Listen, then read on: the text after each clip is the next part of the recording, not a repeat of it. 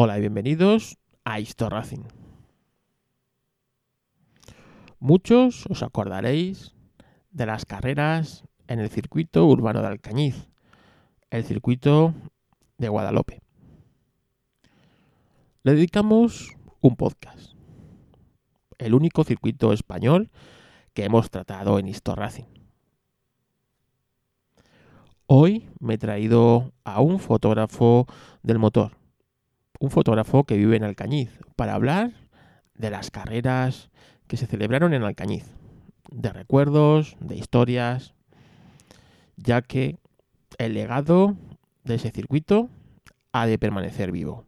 Así que si te interesa, quédate porque vamos a repasar la historia del motor, historia del motor en España. Venga, comenzamos. Gentlemen, start your engines.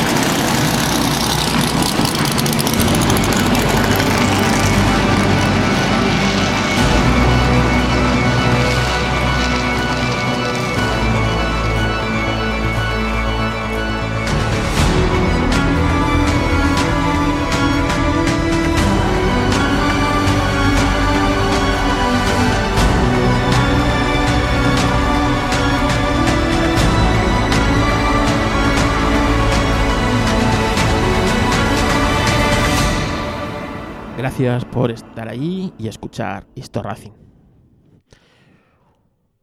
Antes de empezar, quiero agradecer a varias personas. A Antonio y a Vicente. Que no se les ocurrió otra cosa que donar dinero por PayPal a este podcast por Reyes. Así que desde aquí, gracias. Así que desde aquí mi agradecimiento y gracias. Sabéis que no es necesario. Sabéis que esto se hace por amor al automovilismo. Pero se agradece y se agradece mucho, creerme. Así que mi saludos y agradecimientos tanto a Antonio como a Vicente. También estos días tenemos que lamentar el fallecimiento del piloto Auber Oriol.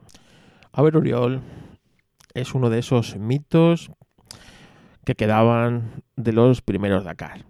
Auber Oriol, que nació el 7 de junio de 1952, fue, fue uno de esos pioneros del Dakar clásico, del rally que empezaba en París y terminaba en el lago Rosa de Dakar.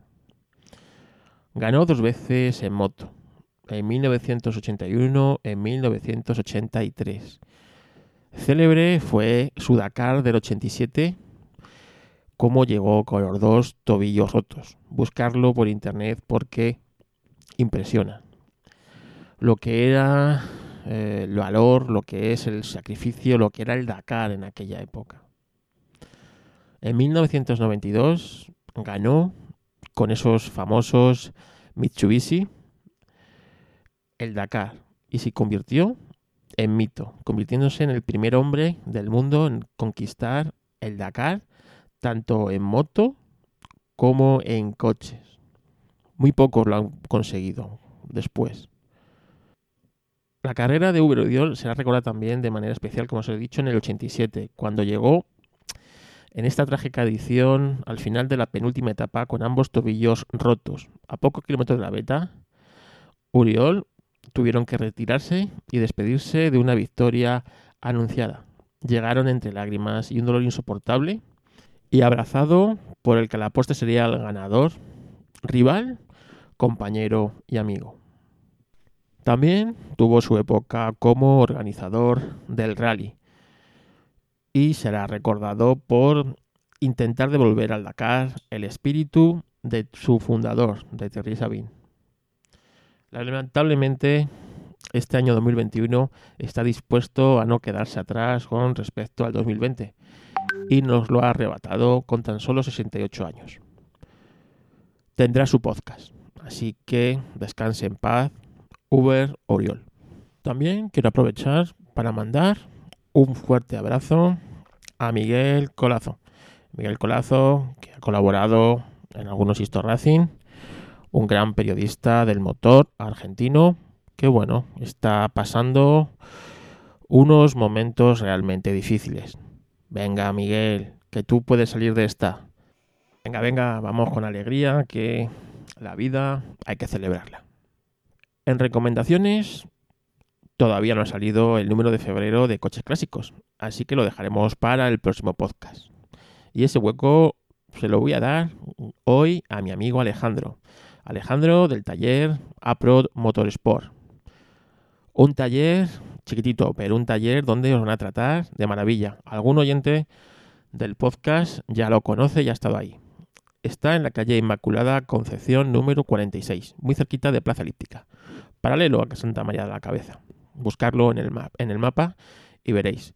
Pues nada, Alejandro tiene un taller donde estará encantado de haceros cualquier reparación o mantenimiento de vuestro coche y además dispone de los afamados aceites Ravenol que muchos me habéis preguntado por ellos. Así que en Aprod Motorsport lo encontraréis. Alejandro, preguntad por Alejandro y decirle que venís de parte de Carlos de Racing o de Suso, el loco del detailing y os van a tratar como a mí, vamos, como uno más. Además, está ahí en el barrio, en Usera, así que genial, ayudando a gente de mi antiguo barrio.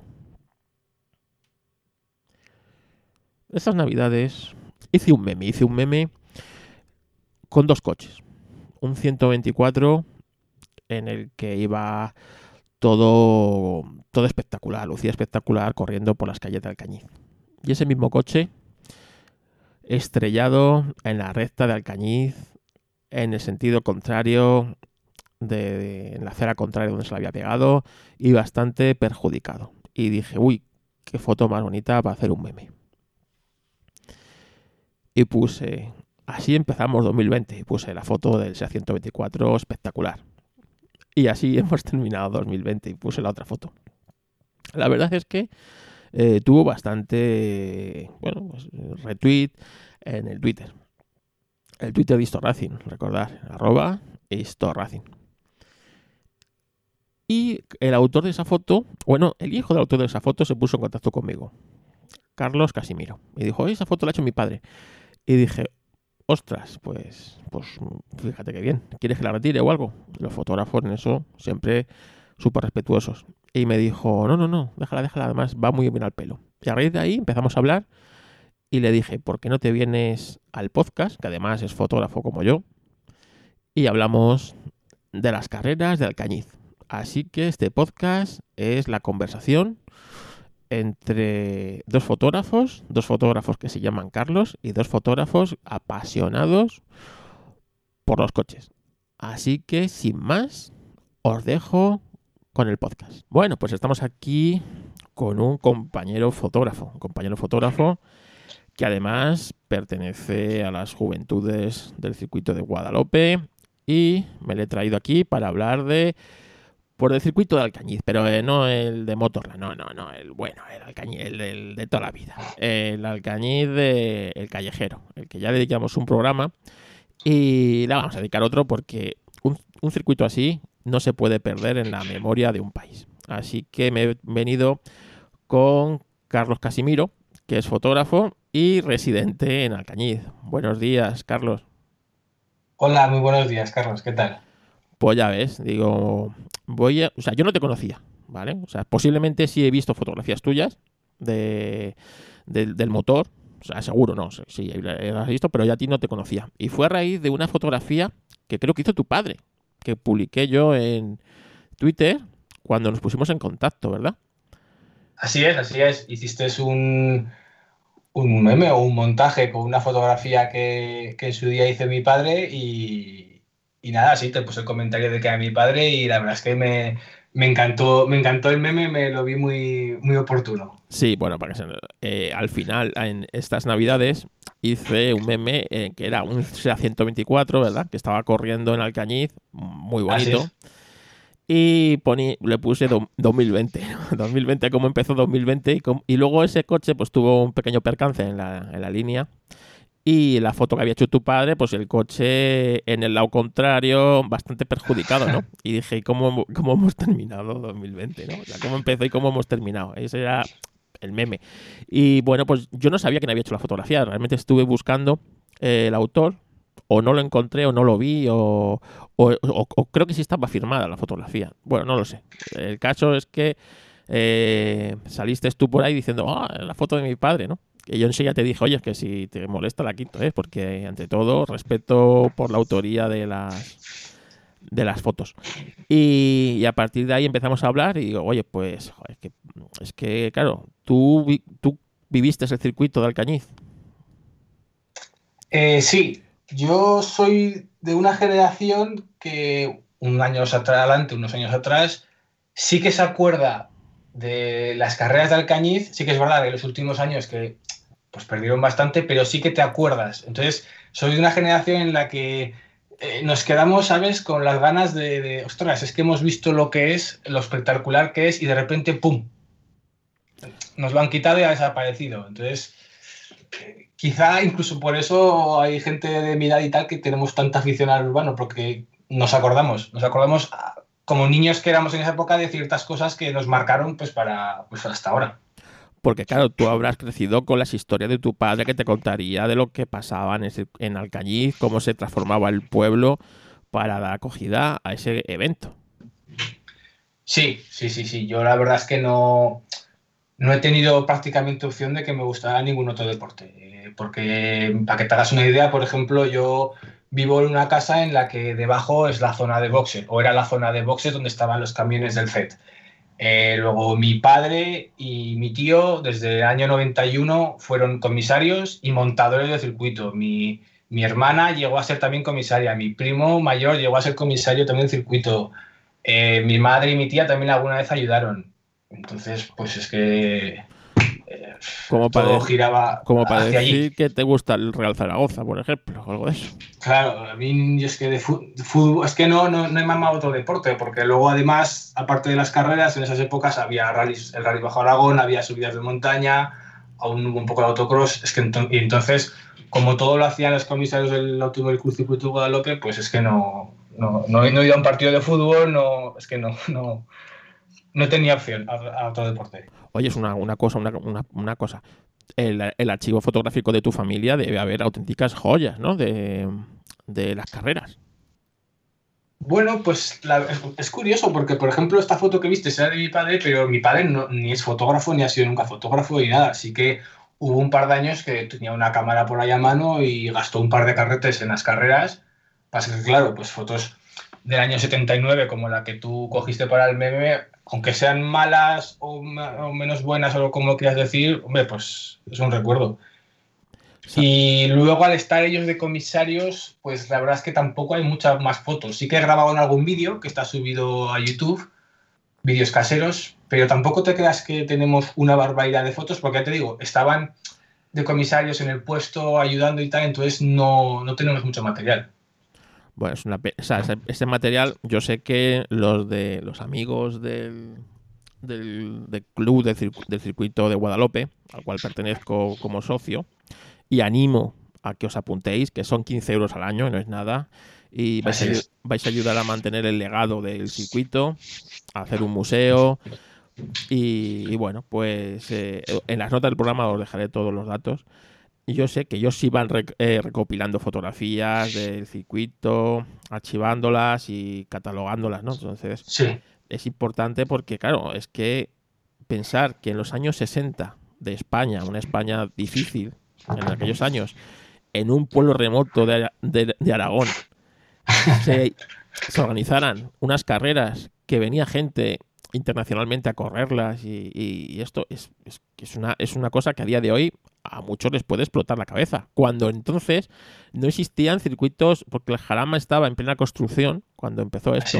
y, era, y no había circuitos eh, en España, o sea, no existía una cultura. Bueno, yo creo que cultura automovilística había más que ahora. Pero, pero no existía unas instalaciones, no existían unos campeonatos como si hay, pudo llegar a existir en la época dorada, en los 80 y en los 90 de esto, ¿no?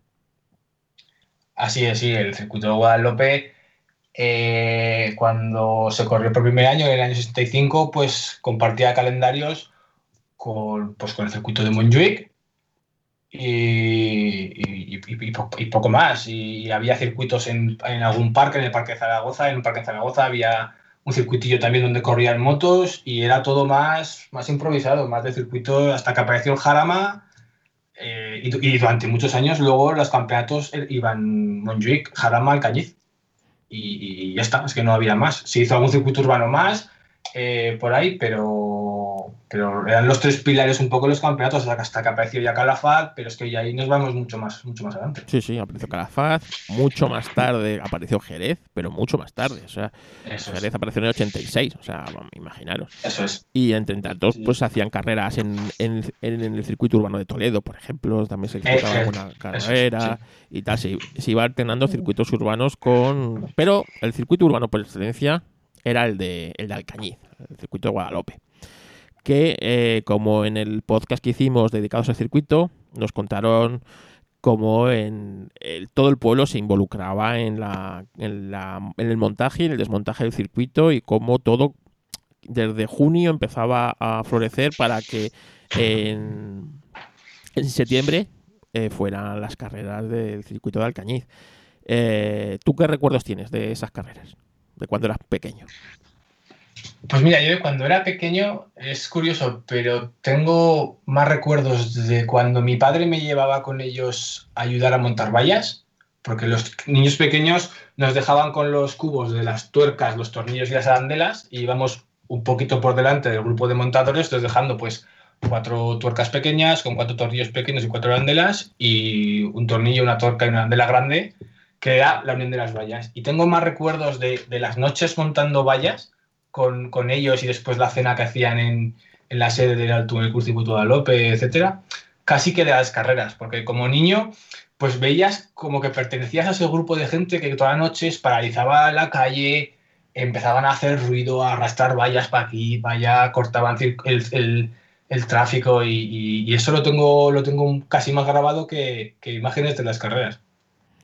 Que también, pero... Sí, sí, claro, no, a mí me pasa también. Yo recuerdo cuando me llevaban con 3-4 años a los rallies y tengo esos recuerdos súper súper frescos y quizás a veces están un poco idealizados, ¿no? Pero, pero me acuerdo perfectamente y a lo mejor no me acuerdo de otras cosas más recientes o de más mayor, pero cuando yo iba con mi tío a pasar frío, a ver pasar a ver hasta que no pasara el, el estrato de, de Bargation y el y el coche de Zanini, yo no era feliz, ¿sabes? Y yo me podía estarme ahí todo el día eh, pasando frío solamente por ese momento. Y lo tengo metido a fuego en, en mis recuerdos. O sea, es curioso cómo es la mente humana. Sí, sí, luego es que éramos niños. Yo la última carrera del circuito Guadalupe 2003 creo que tenía 11 años. Entonces, a lo mejor de un coche, por ejemplo, de la Lola de Segimón, eh, no me acuerdo mucho, siendo que fue un coche espectacular que vino en los últimos años, pero de otros coches que a lo mejor simplemente porque iban pintados de fosforito y me llamaban la atención, me acuerdo muchísimo más. ¿Sabes? Es que es, muy, curioso. O, del León Azul, el León Supercopa del Teamilías, de Luis Miguel Reyes. eso lo tengo grabado en la memoria porque era un coche entero azul, chulísimo, que corría muchísimo, parecía que no cabía por el circuito y sin embargo tengo menos recuerdos del, BMW eh, de Xavi Riera. Con, lo, bien que sonaba ese coche, ¿eh? Con lo bien que sonaba ese coche, claro, sí, sí. Curioso, curioso. Oye, ¿qué queda de todo esto en el pueblo? Bueno, pues en el pueblo, a ver, lo que es el trazado en sí eh, sigue, sigue igual. Quiero decir, no se ha cambiado la morfología de ninguna de las calles, por lo tanto el trazado sigue totalmente igual. Sí que es verdad que hay un par más de rotondas, pero bueno, mm, una de las rotondas, por ejemplo, la de la primer vértice de la curva del hospital, eh, sigue, seguiría la forma de la chicán que se puso allí a partir de 1992 y luego desde la curva de, la Monegal, que es una semi-recta donde estaba la zona de boxes, la entrada de boxes, ahí ahora hay otra rotonda que tienes que rodear, pero si en caso de que se cerrara o se hiciera un paseo, puedes seguir recto en contraria y, y el circuito sigue igual. Y luego detalles, tienes detalles, pues en la zona de la Vuelta a los Puentes, que, conoceréis porque es de las más míticas, pues al inicio de la, de, la, Vuelta a los Puentes, el muro de la izquierda todavía tiene las franjas rojas, blancas, roja, blanca, de, típico de circuito de carreras. Tienes los agujeros en el suelo por todo el circuito, a no ser que han rasfaltado las calles, pero por muchas partes tienes los agujeros donde se metían las piquetas de las vallas. Y bueno, y ahora mismo tienes los carteles también de que puso el Automóvil Circuito Guadalupe en varios sitios con fotos de, del urbano que también te hace hacer una idea de, por dónde iba. La gente así que es más de fuera iba un poco más perdida por dónde iba y en qué curva de cada circuito está y, tal. Y, poco más, ya no...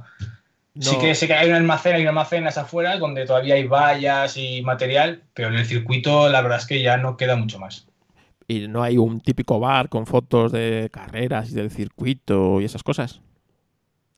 Sí, sí, no hay uno mm, temáticamente 100% de las carreras, pero hay varios en los que hay alguna foto, algún recuerdo. Eh, pues yo ya me acuerdo, en la Avenida Aragón hay uno que directamente el, neón del bar, es un bar que ese neón llevará allí pues, más años que los que tengo yo. Entonces el neón ya es el perfil de Circuito Guadalupe, y dentro tiene una serie de cuadros con uno, por ejemplo, con la participación de Carlos Sainz, que corrió, que ganó, corrió, ganó aquí la, la renovación con iniciación, una foto de Juan Fernández.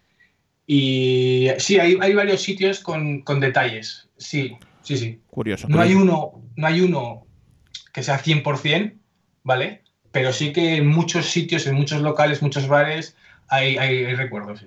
A ver si puedo. Yo tengo un grupo de gente con lo que salgo a hacer rutitas por aquí por Madrid, ¿sabes? En plan, en plan tranqui, ¿eh? No de correr, sino rutas de, pues de carreteras secundarias y cosas de esas. Y una de las cosas que quiero hacer es llevar, ir un fin de semana con ellos a, al Cañiz y recorrernos el circuito. Y bueno, y vivir ese, ese espíritu de circuito urbano, ¿sabes? Pues creo, que, creo que es una cosa que no se debe perder. Yo, mira, yo recuerdo el año 96 con yo tenía un Fiat Punto Turbo en aquella, ah, en aquella época. Y acabé, eh, bueno, pues eh, acabé organizando la ruta de las vacaciones para acabar durmiendo en Alcañiz, ¿sabes? sí, sí. De Castellón a Huesca, pasando por Alcañiz, para que te hagas una idea. Y, y, claro, me pilló para dormir en Alcañiz y eh, yo recuerdo por la noche escaparme con la excusa de ir a buscar comida y darme, darme dos vueltas por el pueblo, por el trazado del circuito, por el trazado del circuito. ¿eh? O sea que... Sí, sí, eso es algo, eso es algo típico. ¿eh? Eso, eso toda la vida se ha hecho, los, todo el mundo, o sobre todo también la gente joven, antes de ir a casa por la noche, un par de vueltas al circuito de Guadalupe, cada uno al ritmo que quería. Sí que es verdad que el circuito de Guadalupe ha seguido proporcionando chapa incluso acabar las carreras, no mucha, pero es que las vueltas al circuito de Guadalupe es algo que se, como se puede seguir haciendo y está aquí a la puerta de casa, muchos alcañizanos y mucha gente de fuera, es verdad que, cuando se puede dan, se dan unas vueltas. Curioso, curioso. Oye, ¿hay, ¿hay mucho quemado del motor allí en Alcañiz? Pues hay mucho menos del que había, pero aún así, para el nivel de población que somos, el porcentaje yo sí que creo que sigue siendo bastante alto, sí. Vale, vale, importante. A ver, no sentirse un bicho raro, ¿sabes? Es muy importante. No, no, no, no. Y, si, si, venís, me puedes contactar conmigo o con quien quieras, que vamos, nos juntamos y os explicamos lo que queráis, damos todas las vueltas que queráis y, y lo que queráis, porque lo que sí que hay es gente muy, muy, muy, muy, muy forofa del, de la historia de las carreras de Cañiz y del circuito Guadalupe. Hay salones de casas con el perfil de circuito Guadalupe pintado en grande, con fotos alrededor, con los nombres de las curvas, eh, coleccionistas de maquetas que se las ha acercado, porque las maquetas del urbano hay muy pocas, entonces se las tienen que hacer, y hay, unas hay alguna colección tremenda de maquetas del urbano. Hay coches guardados en ciertas cocheras que han corrido en el urbano y que, y que sus dueños son los, lo último que se quitarían. Hay, sí, hay mucho forofo y mucho apasionado, sí. Pues nada, yo si lo organizo te avisaré para que por lo menos aprovechar la visita y, y compartir un momento con toda esta gente y, ¿por qué no?, hacer un podcast en directo con todas estas experiencias, porque la historia del motor en España es una cosa que hay que cuidar y no, no hemos cuidado, no sabemos cuidarla. Bueno, en, es- en es- en el fondo le pasa con la historia en, en general en España, ¿sabes? Pero con esto del motor encima, pues más aún, ¿no? Entonces, porque encima ahora que estamos proscritos por cualquier lado, somos gente mala y contaminadores y estas cosas, más aún. Pero el legado de estas carreras, de estos tiempos, eh, de Histo Racing es una cosa que me propuse hacer y haremos. Oye, eso, eh, Encantado. ¿qué te iba a decir? ¿Cuál es tu coche favorito que, que haya corrido en, en Alcañiz? De cualquier época, ¿eh? Uf, eh, esta pregunta es difícil, ¿eh? Porque esto. Bueno, te dejo tres. lo- Te dejo tres, te dejo tres. Me dejas tres, vale. Es que esto varía, depende en la época, pues las fotos que encuentras o los vídeos que ves. Pero sí que es verdad que por lo que debió significar el coche que era y la época que era para una- una- un pueblo, como tú has dicho antes, de, de mitad de Teruel, yo creo que me quedo con el, el Porsche 917K de, de Alex Roig. Porque me parece que, que en, ese, en esos años, en el 70-71, es que era la punta de lanza del automovilismo a nivel mundial, porque los prototipos yo creo que hasta rivalizaban con la Fórmula 1 y que aquí, en este pueblo, eh, con las calles recién asfaltadas, que me acuerdo que el año anterior me parece que todavía eran adoquinadas, apareciera un 917 que, que había estado corriendo los mil kilómetros de Buenos Aires, que había estado corriendo por aquí, por allá, con pilotos de nivel, con Alex Soler Roig, que, es, que no, joder, que, que era piloto Fórmula 1 y que apareciera aquí por Alcañiz, me parece que tuvo que ser algo espectacular. Pues es, es como si ahora mismo un Toyota de, de Le Mans se mete ahí. Era el coche que había ganado Le Mans los últimos dos años, el 917. O sea que imagínate. Sí, sí, sí, sí, sí, sí, O sea, totalmente. Ahora, esta- estos días atrás, con la nevada, no han podido rodar Toyota, que estaba aquí para hacer test. Pues es como si hubieran cogido el coche y lo hubieran metido a correr por las calles. Con, lo- con la diferencia de que como sonaba un Porsche 917, no suena un Toyota de ahora mismo. ¿eh? O sea, Eso es verdad, sí, eso es verdad. Eh, El V12S, alrededor de, unas calles estrechas de, edificios, es que eso tenía que ser atronador. así Sí, es, sí, es maravilloso, maravilloso. Atronador realmente maravilloso. Venga, Sí, dime otro, dime otro, que te he dejado tres o cinco, los que tú quieras. Venga, otro que te pone mucho. Pues ya me voy un poco más a, a tiempos más cercanos y yo creo que el BMW M3, el E30, es un coche, no sé, lo veo muy relacionado a- circuito Guadalupe. A ver, claro, yo estoy muy influenciado, es que yo estoy muy influenciado por circuito Guadalupe, pero es que el, el M3 de Basas, eh, adelantando ahí de lado a Guiburu en la entrada del embudo, eh, los, los Santa Lucía de, naranjas y amarillos, eh, los Elsan de Teo Martín, eh, y después es que siguieron viniendo, hasta, hasta, hasta 2003 seguían viniendo algún BMW M3. Y yo sí que me acuerdo de niño que los BMW eran los coches que cuando ellos pasaban, tú te tenías que tapar los oídos porque es que te hacían daño algunos. Y, y yo creo que me quedo pues con eso, con el Porsche en lo alto del todo y luego eh, los, los M3 y tercero te diría el ZX Supercopa. Sí, el ZX también es que eso era un cochazo de competición, ¿eh?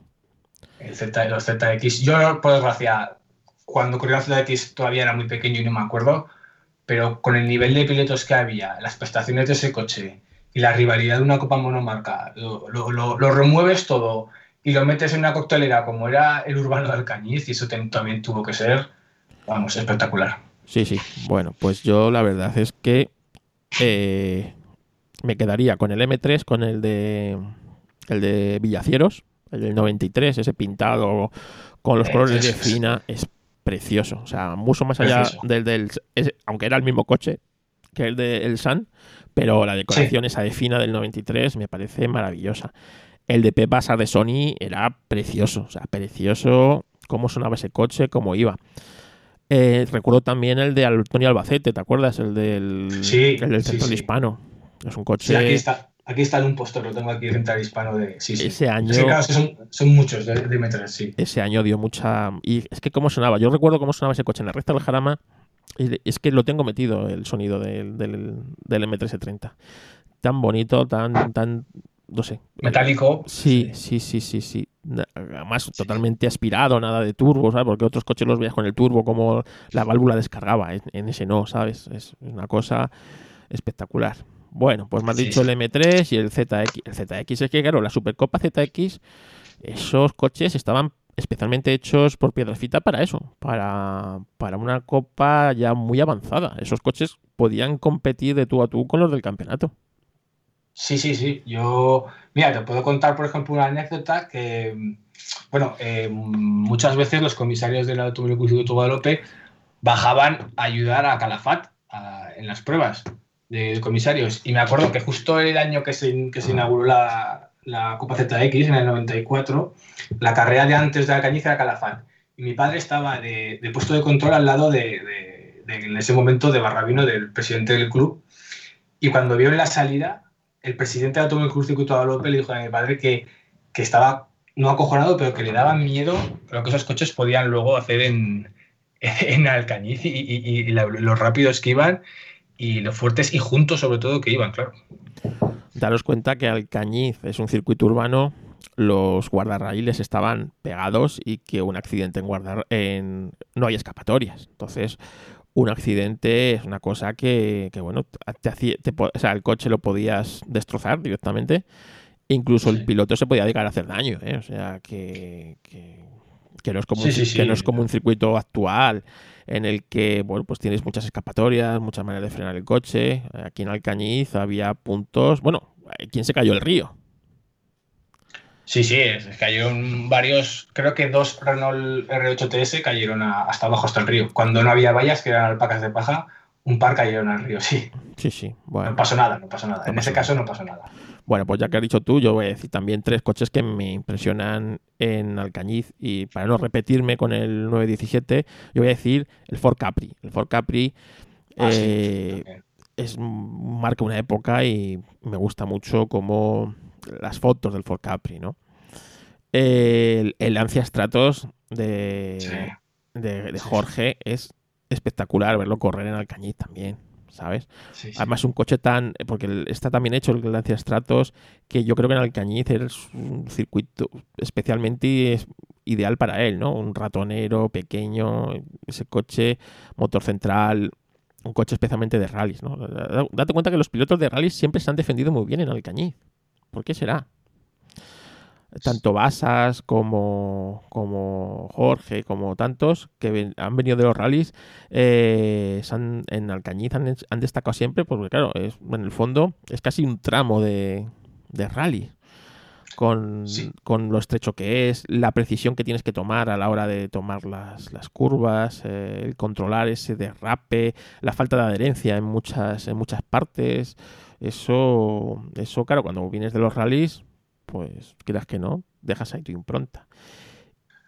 Sí, sí, sí. Además es que eh, una, yo creo que uno de los atractivos que ha tenido el circuito Guadalupe es la morfología del propio circuito, porque realmente cuando empezaron las carreras mm, no iba por mitad de lo que es el núcleo del pueblo, ¿vale? Eran pues, como se juntaron las, los diferentes viales, por decir una forma, que rodeaban el pueblo. Entonces, eh, no hay ángulos, no hay prácticamente ángulos de 90 grados como puede haber en los circuitos urbanos actuales. Tienes el embudo que es muchísimo menos de 90, pero más allá de eso son muchas curvas enlazadas y muy rápidas. Entonces, yo creo que era un circuito en el que había que coger un ritmo, ¿sabes? Porque por eso todos estos pilotos que vienen acostumbrados de, meterse a un tramo o a una subida de montaña, sobre todo los de montaña, que salen desde el principio muy fuertes, pero van con un ritmo. Entonces, pues ibas enlazando curvas, eh, la subida del corcho podría ser perfectamente un tramo de cualquier subida de montaña,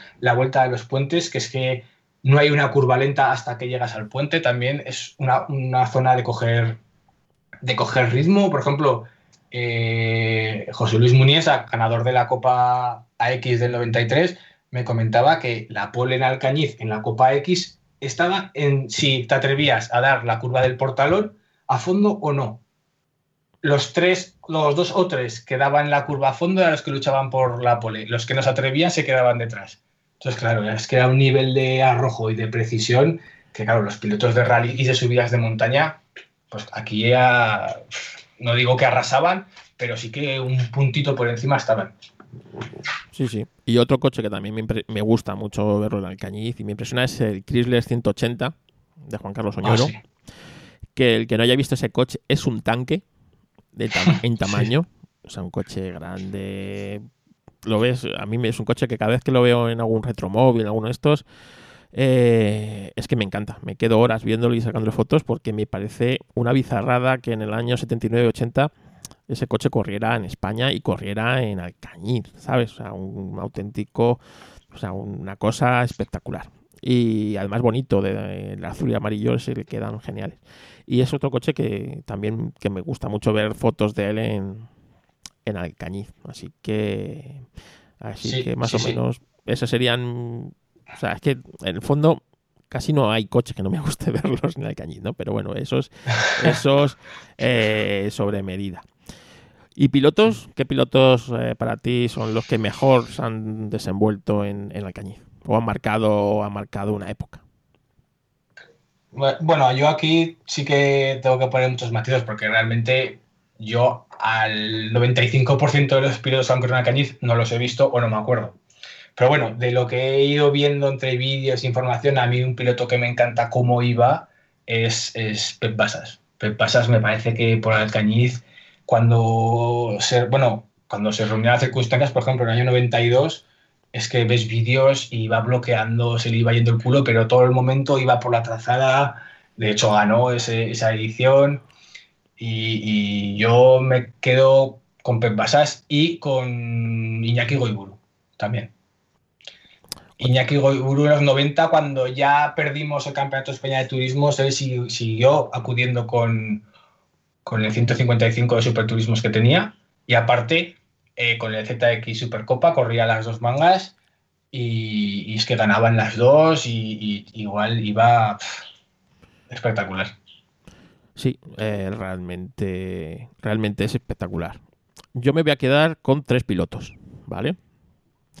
Me voy a quedar con Juan Fernández. Juan Fernández y esa Claro. barqueta Danone que marcó Claro. una época. Marcó una época. Sí, sí, sí. Realmente. Date cuenta que muchas veces hasta en los 80, en, en algunos parques yogures te daban pegatinas de ese coche. De la barqueta de... de bueno, en Scalestri tenías el coche ese. Y ese coche marcó una época. Y Juan Fernández realmente, que nos dejó hace poco, Sí, eh, eh, yo creo que marcó una época en, en los 80 sobre, sobre el circuito. Otro, y quizás el vídeo de Alcañiz que más me gusta, es el que, el que grabó Correcaminos en el, en el 11 Turbo, que tuvo la genialidad en el año 86 de poner una cámara al revés. ¿Sabes? En vez de apuntar hacia, hacia adelante, apuntaba hacia Sí. atrás. Y, y cómo le está la mitad de la carrera siguiendo el, el golf y que parece, que parece el diablo sobre ruedas, la película, ¿no? Que te va siguiendo, te va pisando los talones hasta que al final comete un error eh, correcaminos o se le calienta un freno y, tiene que y toca el guardarraíl, la adelanta y al final ganó el golf de la carrera, ¿no? Pero eso, esas vueltas son maravillosas porque ves cómo se te va acercando en algunas partes, cómo eh, ves que el golf va más rápido, pero no le puede pasar, o sea, no le puede pasar en las en la subida el coche turbo tiene ese plus que el gol no tiene y ahí no, no puede con él, ¿no? Es maravillosa, maravillosa. Eh, la dejaré en las en las notas, en el canal de YouTube de Correcaminos que está la, está la carrera. Yo, yo la tengo bajada porque, porque para mí es espectacular ver la carrera desde la parte de atrás del Renault 11 de, de Correcaminos. ¿no? Es una cosa única. Y también destacaría otro piloto, eh, Luis Villamil. Luis Villamil con los Alfa Romeo. Yo creo que también hizo unas exhibiciones. Alfa Romeo que estrenaba todos los coches en Alcañiz, ¿te acuerdas? sí. El Sí, sí, sí. 155, el 75, tenía como... 33, sí. El 33 te- era como, bueno, vamos, llegamos al Cañiz, estrenamos coche nuevo, ¿no? Y Cuando tenían que meter un coche nuevo en el campeonato, elegían esa carrera. Y yo creo que no la elegían por cualquier cosa, ¿no? Porque realmente era la carrera que más se veía en la tele, por ejemplo.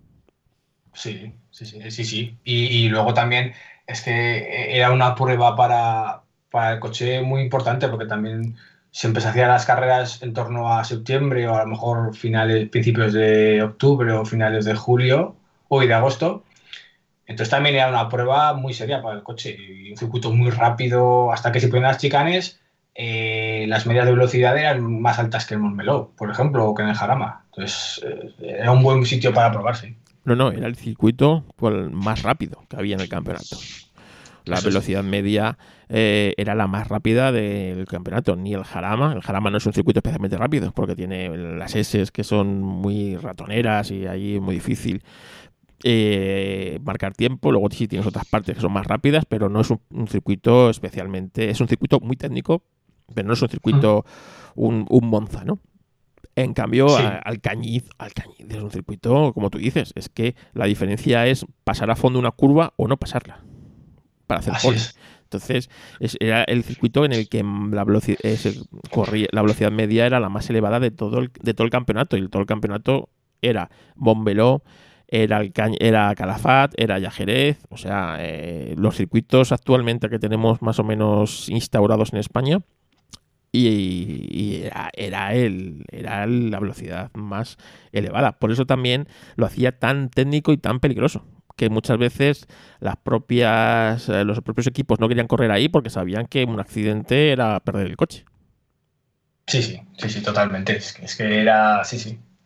Y de ahí, pues todos los problemas que luego vinieron cuando se empezó ya a preocuparse más la gente por la seguridad y la velocidad y tal, porque es que Alcañiz es un circuito que quitando eh, la curva del embudo y la entrada al puente de Zaragoza, es que lo demás son curvas rápidas, prácticamente. Sí, sí. El circuito clásico, no con el, ya con las chicanes, sino el circuito hasta el año 90 y 92. Sí, sí, correcto. Es decir, es que es, que es así. Oye, eh, la casa que había donde el embudo la han tirado, me parece, ¿no? Vi hace poco unas fotos. Pues sí, sí. La verdad es que era un corral que estaba medio abandonado y, y me parece, no sé exactamente por qué, pero creo que por riesgo de derrumbe o algo así, se la tiraron y hicieron un trozo de acera y, y abrieron un poco el vértice de, de la curva, sí.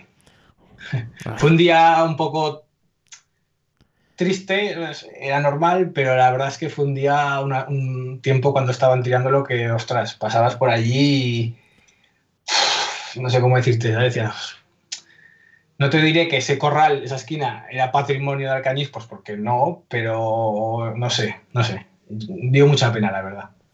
Sí, sí. La verdad es que, bueno, oye, es que eh, realmente. Bueno, si, había peligro de derrumbe, evidentemente sí, pero el modificar la curva a mí, eso es una cosa que sí me, me jodió un poco, porque claro, eh, aunque haya o no haya casa, pero la curva, lo que es el radio, que lo, lo modifiquen, pues ya te distorsiona lo que es el circuito. Así que, que, bueno, esas cositas ahí, ahí quedan. Ay, bueno, hemos hablado de coches, hemos hablado de pilotos, de decoraciones. ¿Cuál es la decoración que más te gusta de los coches que han corrido en Alcañiz? De decoraciones, pues, eh, bueno, como te he dicho, la, la decoración azul Speedy del Tamelías es una decoración que me marcó desde niño, con ese azul tan intenso, tanto en los saxos como en el león. Eh, de esos de los que yo me acuerde, claro. Y después para atrás, en fotos, buah, es que hay, tantos. El, el, el Sinca de Santiago Martín Cantero cuando lo trajo verde y blanco, Oh, qué bonito, qué bonito. me parece, eso es, me parece espectacular, me parece precioso. Eh, la Lola de Segimón del año 99 y de finales de los 2000, que era, nada, era gris con las franjas rojas, y también espectacular. Es así te podría decir, los BMW de Santa Lucía, los naranjas y, y- y Era- amarillos. Eran bonitos, los 318 IS, ¿eh? que no eran, no eran M3, eran los 318. Eran preciosos. Pues es que, eso- es que pues, y, y- y así, uf, no te sabría decir. Es que, y, y luego sí, por ejemplo, aquí ese año no tuvieron mucho éxito, pero los M3 del 93 de Teo Martín con la publicidad de, de, de Fina, creo que era, de Fina, Sí, y, sí, de Fina. y la, ban- y la bandera ajedrezada, es que ese coche, es, es que el coche era precioso. Sí, Era precioso, sí, sí. Ese año no tenía nada que hacer frente al, al Skyline de, de Pérez Sala, Así es. muy superior. Pero es que ese año fue maravilloso. ¿eh? Ese año vimos correr al Skyline, vimos correr a los Forescos Cosworth ¿eh? en circuito. Sí, sí, sí. Esos Forescos Cosworth también eran, tenían, los, tenían lo suyo. Eh, los M3 con la decoración de Fina. El M3 de- con decoración de Sony de, de Basas. El de Central Hispano, de, Esos. de ese año, el año 93, es- fue un año realmente bonito para el Campeonato de España de Turismos. Luego en el 94 ya entraron los los 2000, los de los, la, los de la FIA 2000 que corrían también en el campeonato inglés, en, en Ujú. varios campeonatos, en el italiano, ya vinieron los Alfa Romeo y tal, y el campeonato siguió en aumento, ¿no? Pero el- ese año 93 teníamos coches únicos que no corrían en otro sitio, nada más que aquí en España, como el Skyline, como los, eh, los Escort. Los Escort de circuito no corrían en ningún otro sitio que no fuera aquí en España. Así que ese año es especialmente, para mí es especialmente bonito, ese año 93. Y la carrera del Cañiz la ganó el Skyline de Pérez Sala, evidentemente, pero ahí ves eh, cómo lucha con basas, ¿te, acuer- te acuerdas? Esas como... Sí, con, con- con- no, con, Albacete creo que... O con eso, con Albacete- Albacete. Sí, con Albacete, con Albacete Albacete. le fue recortando y recortando y luego lo tuvo ahí detrás, que sí, el tira ya afloja, pero al final, al final no pudo, pero es una carrera y de hecho, si miras un poco los vídeos en YouTube, el vídeo que más visitas tiene es, es la carrera de, del Z del 93. Sí, sí. A todo esto, retransmitida en directo en la 2 de televisión española, que hoy puede ser, parece una locura, pero en aquella época se retransmitían estas carreras y en directo. Y tenían bastante audiencia. Sobre todo la Alcañiz, que era la carrera que todo el mundo eh, esperaba. Porque realmente se corría el Jarama dos veces, una al principio y otra al final de temporada. Eh, Montbeló se corría también dos veces, Jerez se corría dos veces, pero Alcañiz solo se corrió una vez. Y era, eh, marcaba la diferencia y la carrera más bonita que había en el campeonato. Sí, sí, pero, además, eh, aparte del FED, es que también lo transmitían en directo, se llegó a transmitir muchas mangas de la X, eh, mangas de la ZX, eh, o si no, reportajes, y, realmente tenemos la gran suerte de que Televisión Española, bueno, sorte o lo que costaría traer al Cañiz, lo que fuera, pero que hay mucha información porque es que realmente era la carrera que más audiencia daba al año, y, y año tras año venían y en directo, y, y gracias a, a todo lo tenemos ahora en YouTube. Sí, sí. Bueno, de decoraciones yo también me quedaría con el mini de Castrol de Simon Watson en clásicos. Ah, sí, sí, sí, sí, sí, sí. Me encantaba ese También. coche. Espectacular, porque claro, ya la categoría de clásicos de los años 90 era muy importante y se corría y los, el- los Porsche 911 que siempre estaban a la par con el Mini, pero el Mini al final siempre tan, tan pequeño el cabrón que era muy difícil meterle mano. Y el Mini ese de Castrol era muy bonito. El Renault 11 de, de Correcaminos de Amstram también es muy bonito. Eh, realmente, Los Golf, los, los- Golf de los los de Marlboro, Ducados. Sí, sí, sí, sí, Sí. sí. Es, que hay, Eh, es que hay muchos. realmente hay muchas decoraciones muy, muy, muy bonitas. Por eso yo cuando veo, por ejemplo, a, a Javier Mir, que tiene un montón de coches de Scalestri, de todo, creo que tiene todos los coches de Scalestri que han corrido en Alcañiz, ¿sabes? Eh, algún, o sea, muchos, la mayoría son hechos por él, evidentemente, porque no Sí. hay decoraciones para todos los coches y tal, ¿no? O sea, yo me quedo alucinado de, de eso, de la cantidad de coches. Igual que las copas monomarca, ¿eh? O sea, las copas, hay, hay las copas monomarca que se corrió desde la Renault 8TS, pasando por la Copa Polo, la Copa Fura, eh, realmente copas, había un montón de copas de copas de, de promoción y corrían 50 y 60 60 coches, ¿eh? o sea, una locura, una auténtica locura. Sí, sí, sí. eh, no, me acuerdo exactamente qué, qué año era, si 89 o 90, pero bueno, hubo unos, por ahí unos años que coincidieron las Copas Renault con las Copas Citroën, más turismos, más clásicos, más regional, y no sé en cuántas categorías diferentes estábamos, pero igual cerca de las, no sé, 7, 8. Claro, pues estaba la iniciación, estaba la Copa Nacional Renault, estaba la, la AX, estaba el regional, estaba el, el Z, había clásicos, pero había clásicos pero de 65 o algo así, había dos dotos de clásicos, ¿sabes? Y es que entonces había carreras y coches, pero, pero vamos, por un tú. Sí, sí. La verdad es que qué tiempos aquellos, ¿eh? Hoy día sin copa de promoción apenas, sin carreras, un campeonato de España de turismos que ha intentado levantar la cabeza y la, pi- y le, y le ha pillado la pandemia. Qué pena, qué pena comparar aquellos tiempos con estos, ¿eh? Sí, sí. Ha cambiado, ha cambiado. Ha cambiado muchísimo porque a mí me han contado anécdotas de que, bueno, tú bien lo sabrás, los que muchos pilotos de las copas monomarcas a los circuitos pues se desplazaban con el propio coche de carreras, con las ruedas cargadas. eh, hay fotos de los Renault 5 iniciación que, que los asientos es el asiento de serie y el arnés va metido por, por el hueco del reposacabezas. Eh, entonces aquí en Alcañiz, ahí me han contado pues, que a lo mejor el viernes por la noche estabas en la avenida Aragón, estaba la gente de fiesta, cenando, y los pilotos se movían pues con el coche de carreras.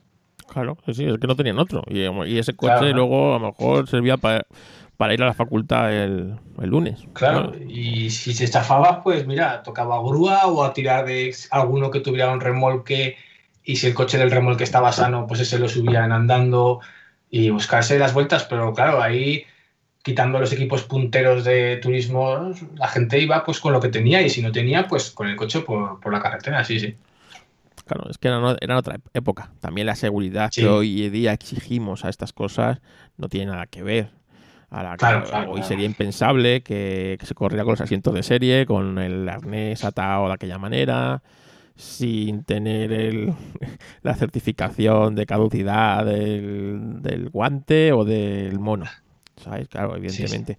Pero es cierto que, que ese romanticismo que existía con las carreras hoy se ha perdido. Hoy, con toda la técnica que hay, toda la electrónica tiene que tener los coches, un equipo tiene que tener un ingeniero, un, el de la telemetría, un no sé qué, hace que la barrera de entrada a estas cosas sea infinitamente superior.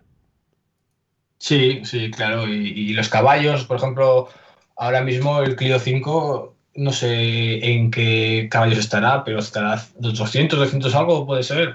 Sí, tranquilamente. Eh, pues, ¿cuánto tendría un Renault 5 iniciación? Pues 45, 50 caballos.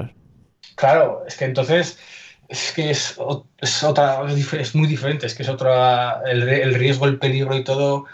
Eh, claro, entonces un Renault 5 iniciación por Alcañiz, si te venía un grupo de 10 peleando, eso era espectacular que esos mismos coches los pones a lo mejor ahora en un circuito como Motorland y, parece que vayan parados. Yo creo que el, iniciación se corría con el TS, ¿no? Con el TS y luego estaba el Copa, la Copa con el Turbo, ¿no? Con el Copa Turbo de, la época. Y yo creo que el TS dan 65 caballos, lo que daba, o sea... Claro, claro. Y suspensiones de serie, las ruedas estrechitas...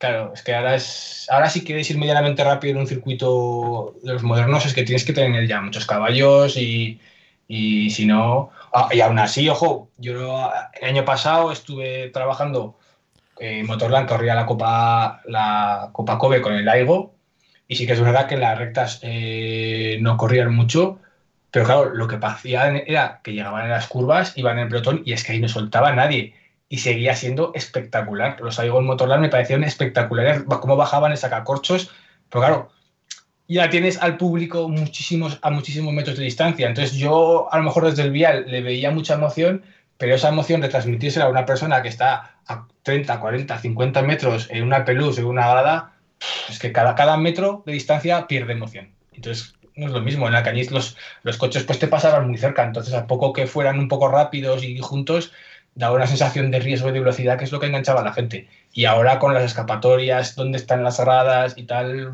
es que es muy difícil de transmitir esa velocidad al espectador. Sí, sí, es así. Y bueno, y ya verás tú cuando vengan los coches eléctricos lo que va, lo que va a suponer aquello. sí, eso habrá que acostumbrarse, pero bueno, no, será lo, no será lo mismo. No será lo mismo, no será lo mismo. Pero bueno, oyes, más cosas. Eh, ¿Qué más anécdotas recuerdas de la, de la época cuando estabais en carreras, ¿no? La semana esa de las carreras, que seguro que tienes alguna anécdota o cosa que contarnos.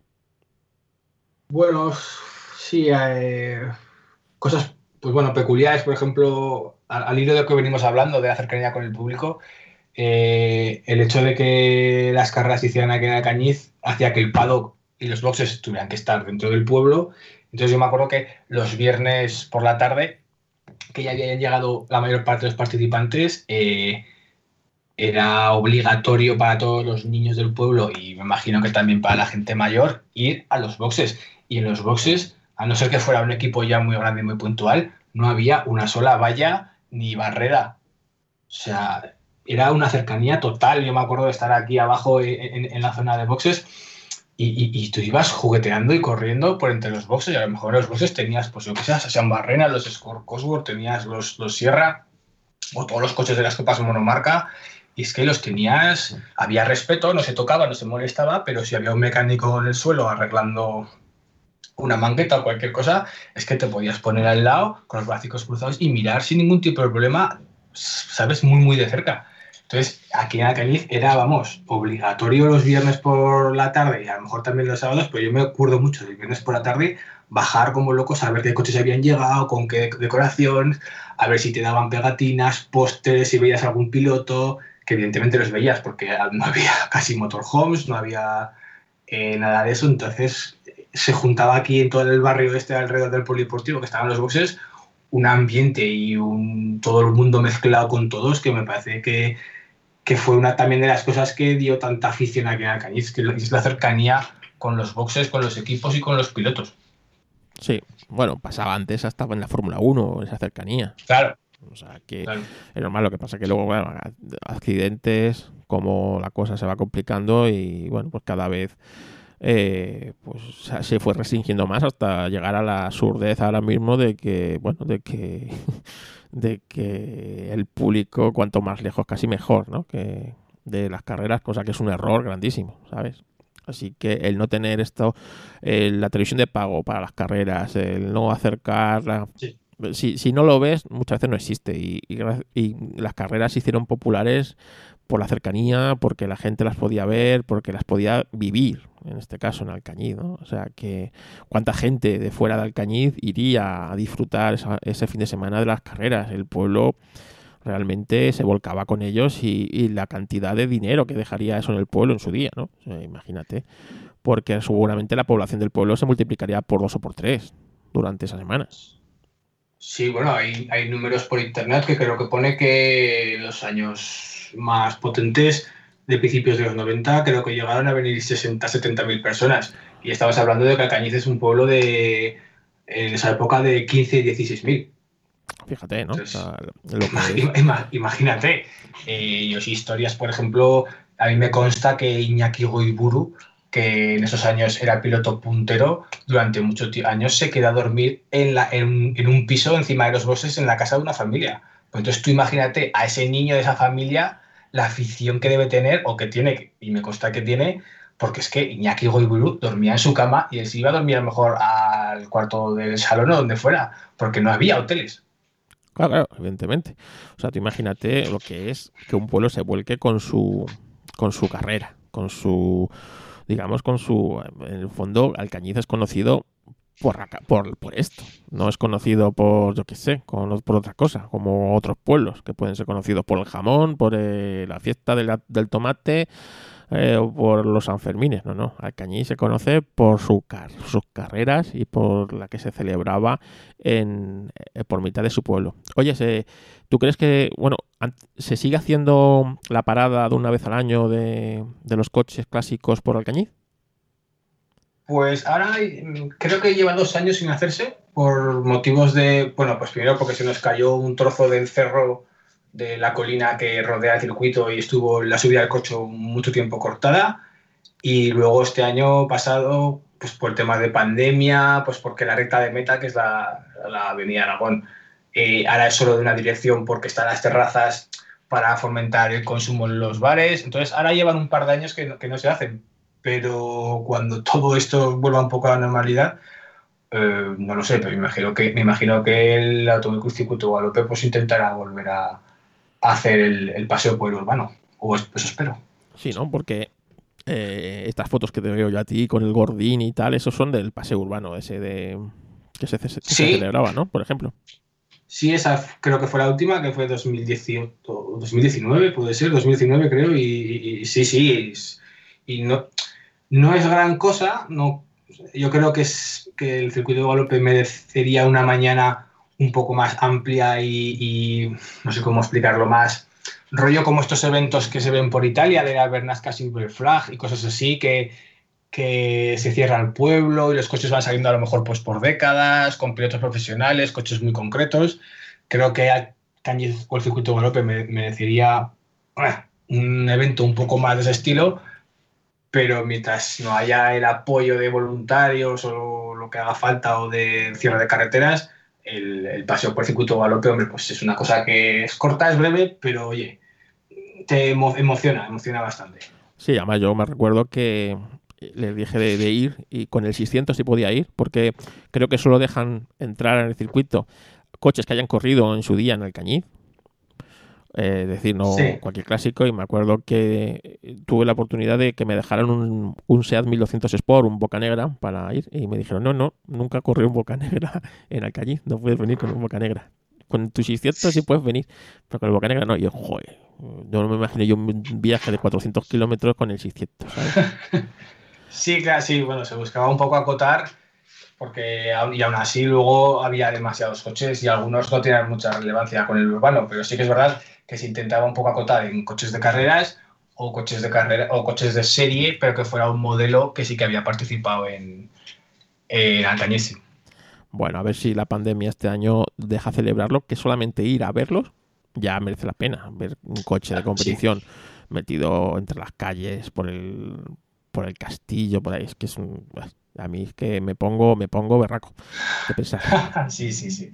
Sí, porque siempre cae algún ZX que hay por aquí por Alcañiz, algún Megan Coupé, algún, eh, algún M3 también de calle suelen venir, eh, y luego pues R8, minis, eh, algún 124, pues, los míticos de esos años pues siempre suelen, suelen caer varios. Además, imaginaos la acústica, porque claro, cuando el, el coche suena entre los edificios, como que se, se multiplica, ¿no? Ese sonido, es- lo hace muy distinto que lo, que lo puedas escuchar en un circuito. Entonces es una Sí, cosa sí, sí. muy peculiar y realmente espectacular, ¿no? Y ver cómo, imaginarte cómo en aquellos años iban a todo trapo por carreteras que tenían, que tenían bordillos. ¿Sabes? Es que, Sí, es que, sí. claro, es que estamos hablando de, de una cosa seria y que se llegó a correr en motos. No sé si tú habrás visto fotos, pero el circuito Alcañiz llegó a ser utilizado. Bueno, en eh, la- la primera carrera yo creo que fue de motos, no, no fue de coches. No, bueno, bueno, lo que me consta a mí, que a lo mejor, no es así, pero lo que me consta es que la idea sí que iba a ser de, de hacerla en motos, pero se vio extremadamente peligroso y Automóvil Circuito, eh, no, el Automóvil Club de Zaragoza creo que era, junto con Joaquín Repolles, que fue el que ideó un poco la prueba, al final decidieron que la primera sería de, de regularidad y en coches. Sí que es verdad que la media de regularidad se subió un poquito y prácticamente fue una carrera de velocidad, pero desde el 65 hasta adelante ya siempre, siempre fueron coches. Pero la idea original sí que, sí que era de motos. Bueno, bueno, bueno. Bueno, ¿alguna otra cosa que nos quieras contar del circuito de Guadalupe o que, que tengas que no te haya preguntado? Bueno, eh, no sé, pues a- ahora por ejemplo lo que decías del sonido, yo ahora me ha venido otra anécdota y es que aquí te despertabas los fines de semana de carreras, te despertaban los coches de carreras. Y más aquí en el barrio este cerca de los boxes, cuando ya empezabas a escuchar motores calentando con el brom, brom, brom, brom, es que te despertabas y te hervía la sangre, desayunabas corriendo y ya te soltaban del portal de casa casi como un torontoril y salías, vamos, desbocado porque claro, a lo mejor a las 9 de la mañana y, y ya estaban los coches en los libres en pista. Y me acuerdo perfectamente de, de que tú te quedabas callado sin estar a pie de, de circuito y retumbaba el sonido del motor por todo el pueblo. Sí, sí. Y el olor a gasolina, ¿lo recuerdas? Y el olor a gasolina, sí, sí, sí. Gasolina y freno, ¿eh? Olor- Gasolina, freno y embrague, mucho embrague, me acuerdo yo mucho de ese olor desagradable de embrague. Sí, sí que también. Sí, sí. Es decir, al que nos gusta esto, estas cosas, son a mí, cuando hueles eso, Sí, sí, sí. te pones, te pones en situación, situación, en, modo, en modo aficionado, en modo carreras. Realmente Sí, sí. es así.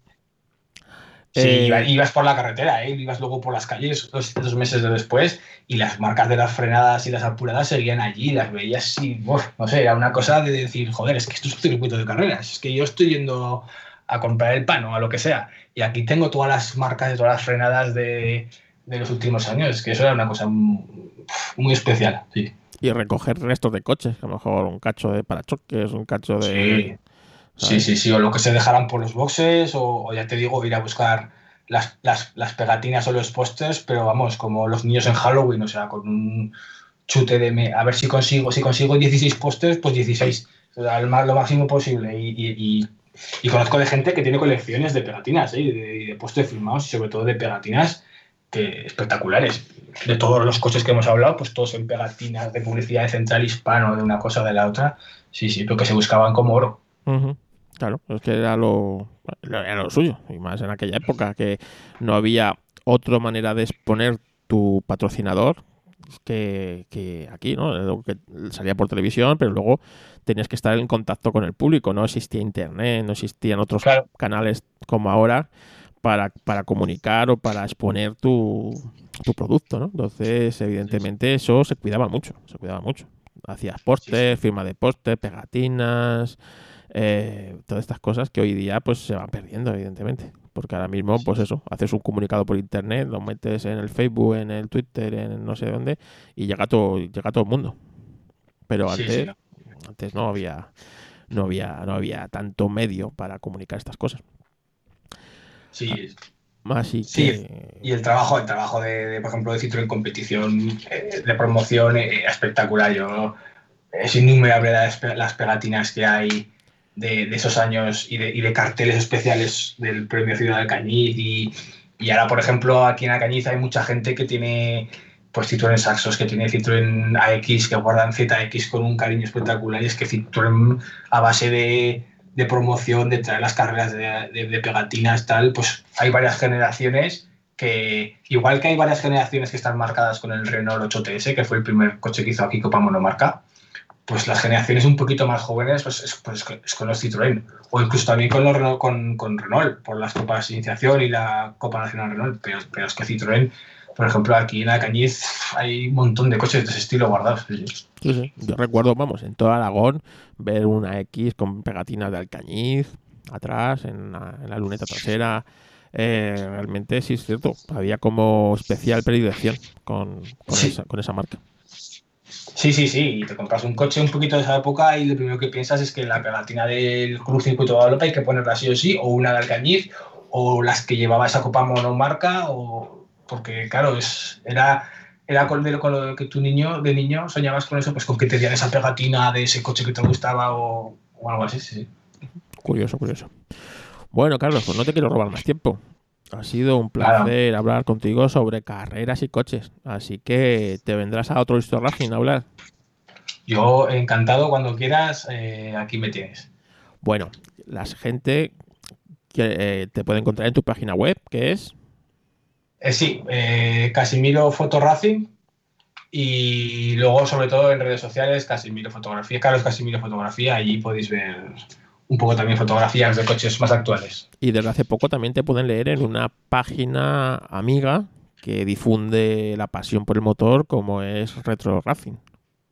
Sí, así es, estamos allí con, con el equipo de Retro Racing eh, escribiendo pues un poquito lo que podemos y también pues historietas de Guadalupe y algunas explicaciones y a ver si en el futuro podemos hacer más y que seguro que sí y ahí, ahí se puede leer también información sobre el circuito. Bueno, pues desde los micrófonos de Histo Racing, un saludo a los compañeros de Retro Racing que hacen tan buena labor como difundir y divulgar el amor por el automovilismo, como, el- como hacemos nosotros desde aquí, desde Histo Racing, que es que el amor por el automovilismo y el automovilismo de esa época no, no caiga en el olvido, no caiga en el olvido.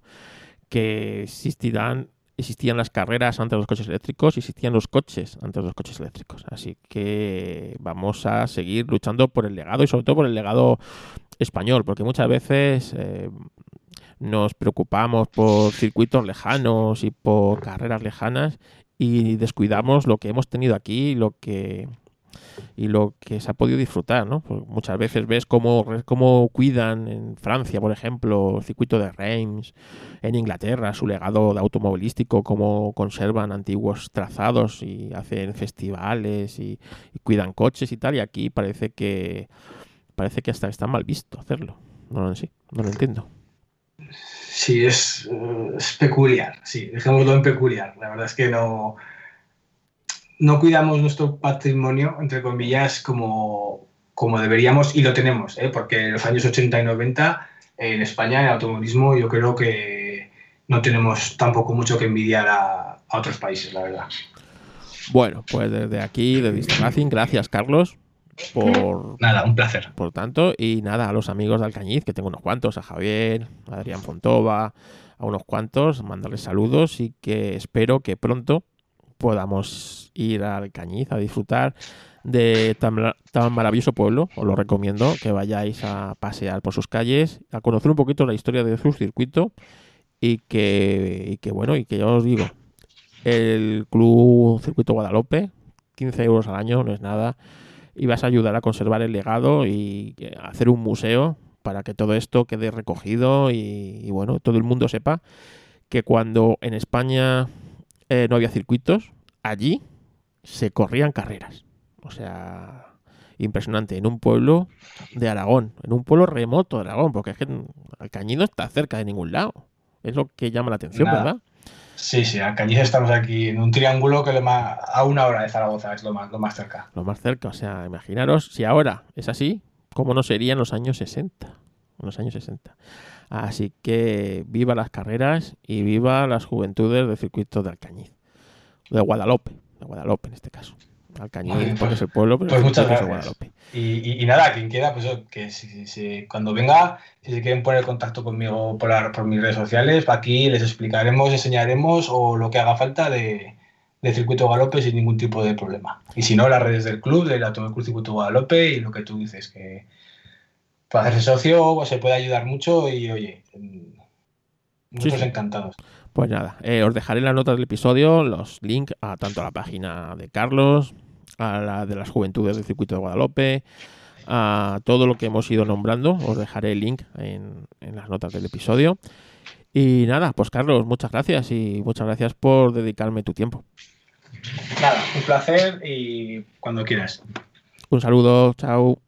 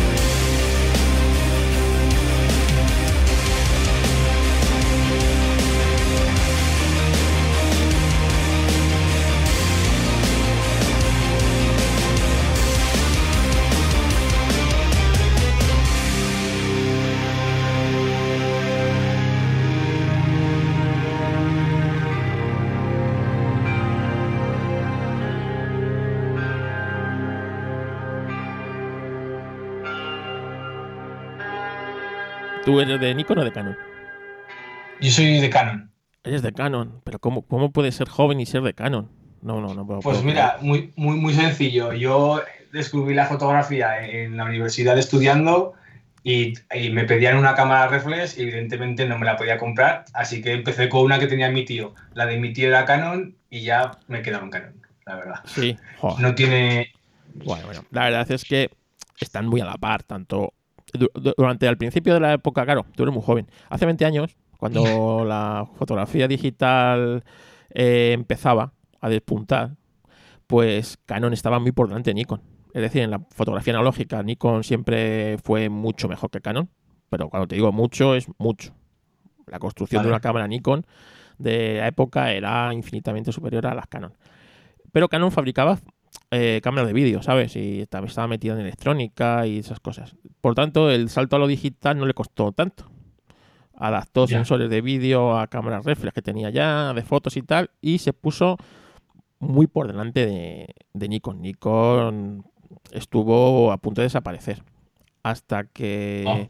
decidió que Sony le fabricara los sensores. Ella diseñaba los, en vez de utilizar sensores por ahí de aquella manera, ella le Sony fabricaba sensores, le dijo cómo tenía que fabricar el sensor. A cambio, Sony podía utilizar esos sensores, ¿vale? Lo que no le dijo es cómo eh, lo que Nikon diseñaba y Sony no diseñaba y no tenía opción era al procesador de imagen. Que tú sabes que en las cámaras lo importante muchas veces no es el sensor, sino cómo se procesa la, Sí. la señal de ese sensor. Sí, sí. Y a partir de 2007, con la Nikon D3, la Nikon D700, eh, Nikon se puso en cabeza. En calidad de imagen, en- hasta entonces estaba muy, muy, muy atrás. Y hasta tal punto que ahora es Canon la que le fabrica ni Sony los sensores también a Canon, ¿sabes? Canon dejó de fabricar sus propios sensores para muchas cámaras y, y- y tal. Y está muy a la par, la verdad, que ahora mismo da lo mismo. Incluso Sony se ha puesto también Hmm. muy a tiro Sí. y esas cosas. O sea que ahora Sí, ya te digo que yo, yo fue por circunstancias, ¿eh? Y, y llevo poco, a lo mejor dentro de unos años pues me cambio o no, no lo sé, pero de momento como aprendí con Canon, pues a la hora de comprarme una para empezar ya más en serio, pues me compré otra Canon y, y sin más. bueno, para Y bien, y contento. Es que claro, tú sabes que esto, eh, tú te casas con una marca y, te casas con ella porque claro, empiezas a comprar complementos, eh, objetivos de esa marca Claro. que solo te, va- que sí. solo te valen para esa marca. Aunque te compres objetivos Sigma, por ejemplo, o de otra marca que sea marca blanca, digamos, pero la rosca solo vale para tu, tu cámara. Por lo tanto, eh, si empiezas a tener un, un realmente mucha material de, de una marca, cambiar de esa marca es muy difícil, porque te supone una, Sí, sí. una inversión de dinero que complicada eh, de asumir muchas veces. Sí, sí, no, yo he visto a algún, a un profesional que se ha cambiado, pero claro, ya a nivel muy, muy profesional, muy pro, que a lo mejor incluso hasta la marca se lo, se lo ofrece. Pero sí, sí, yo los, los objetivos que tengo son Canon y, de momento no, no creo que me vaya muy lejos de Canon. Y luego otra cosa, que no- tú como mm, fotografías en el circuito muchas veces o, o carrera, el sentirte acoplado con tu cámara es fundamental. Aunque Sí. te dejen una cámara muy superior a la tuya, no quiere decir que vayas a hacer mejores fotos, porque al no conocer la cámara, no estar integrado en la cámara, no poder us- usarla sin mirar, te va a hacer mm, hacer peores fotos. Sí, sí, sí, sí, sí, totalmente. Y, y sobre todo la, la, la velocidad que coges de manejo tanto de los settings de la cámara como de cambiar los objetivos, como de cualquier cosa con tu cámara, es que eso es fundamental porque, porque luego en el circuito, a lo mejor en pista no, pues porque pasan varias veces, tienes los libres, tienes los, la quali, tienes las carreras, entonces, bueno, te puedes guardar un poco las espaldas, pero el momento que entras a pit lane o podium o algo así, es que tienes que ir. Te tiene que salir todo automático. Los cambios de setting y pensar muy rápido y poder hacerlo muy rápido. Y si vas con una cámara que no es tuya y empiezas a pensar, a ver, ¿y aquí cómo se cambiaba esto? ¿Aquí cómo toco un poco más de luz aquí? Entonces, los momentos clave de los pilotos de aceleraciones o, o de los pit stop es que se, se te van, se te van. Sí, Totalmente. Sí, sí. Oye, ¿con qué, qué técnica fotográfica en el circuito te encuentras más cómodo? Pues, a ver, yo es que voy muy limitado en circuito, depende en qué circuitos voy muy limitado porque de momento lo- la distancia focal más larga que tengo son 200 milímetros. Entonces, eh, por ejemplo, en el Jarama disfruto una barbaridad porque puedo coger las fotos de los coches justo en el vértice de la curva, muy de frente, que son fotos que me gustan mucho, muy de cerca, pero luego en circuitos como Montmeló o como Motorland, aquí en casa, eh, voy muy limitado y entonces pues me gusta bastante también el tema de barridos y, y sobre todo me gusta mucho pit lane. Pit lane y sobre todo en, en el Campeonato de España Resistencia, en el GTCR, eh, todo lo que pasa en, en la ventana de cambios de piloto de- en, en el CER es que es- me, me encanta y es la parte que más me gusta. Pues fíjate, yo en el Jarama, que es en el que más fotografío, evidentemente, eh, Sí. a 1400 a veces se me queda largo, ¿eh? ¿Sí? Sí, sí. Claro, es que, claro, es que en el Jarama, sí, es que estás muy cerca, sí, sí, es el encanto que tiene. Sí, sí, eh, a veces se me queda largo y date cuenta, yo utilizo full frame para disparar, ¿vale?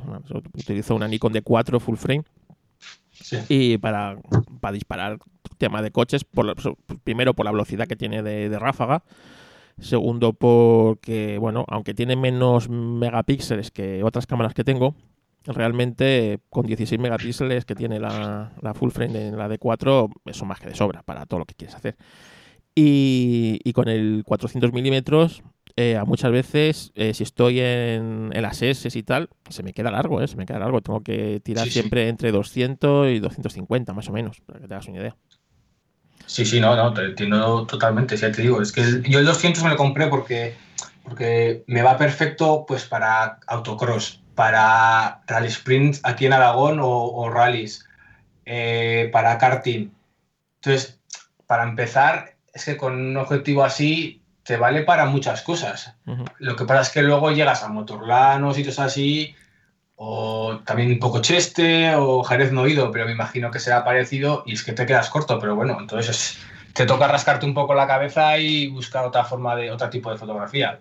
Pero, pero es que claro, no, no te puedes limitar tu equipo tan al principio, luego cuando ya eres más profesional a lo mejor sí porque ya tienes un presupuesto para gastar en equipo más amplio. Pero en el principio, si te has de comprar un equipo para ir sobrado en Motorland, en Montmeló o en circuitos así de grandes, es que, claro, te abocas a, a distancias vocales extremadamente largas. Bueno, para los que estén aquí escuchando, eh, la mejor cámara siempre es la que llevas encima. Olvídate de eso. O sea, Eso es. nunca, nunca estás a gusto con tu equipo. Siempre puede, hay una cámara mejor, un objetivo mejor y todo mejor. Pero nunca lo llevas Sí. encima, no lo tienes o no lo dispones. Por lo tanto, lo importante es hacer fotos, pasártelo bien y, y con el equipo que tengas. Y poco a poco irás haciendo un equipo más o menos a tu medida.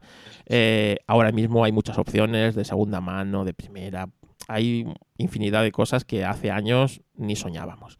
Así que si a alguno le interesa el tema de fotografía de- deportiva en, en el motor, pues poco a poco esto es se aprende disparando, ¿eh? O sea, yo no conozco otra, porque los- las técnicas fotográficas están ahí desde hace 200 años, que se inventó la fotografía, no han variado con lo digital, y la única manera de mejorar y de hacer fotos es disparar fotos. Oye, Carlos, ¿cuánto tiempo, cuántas veces para hacer un barrido de estos que te, que te quedan de puta madre, que te sientes orgulloso, cuántos te han salido mal antes?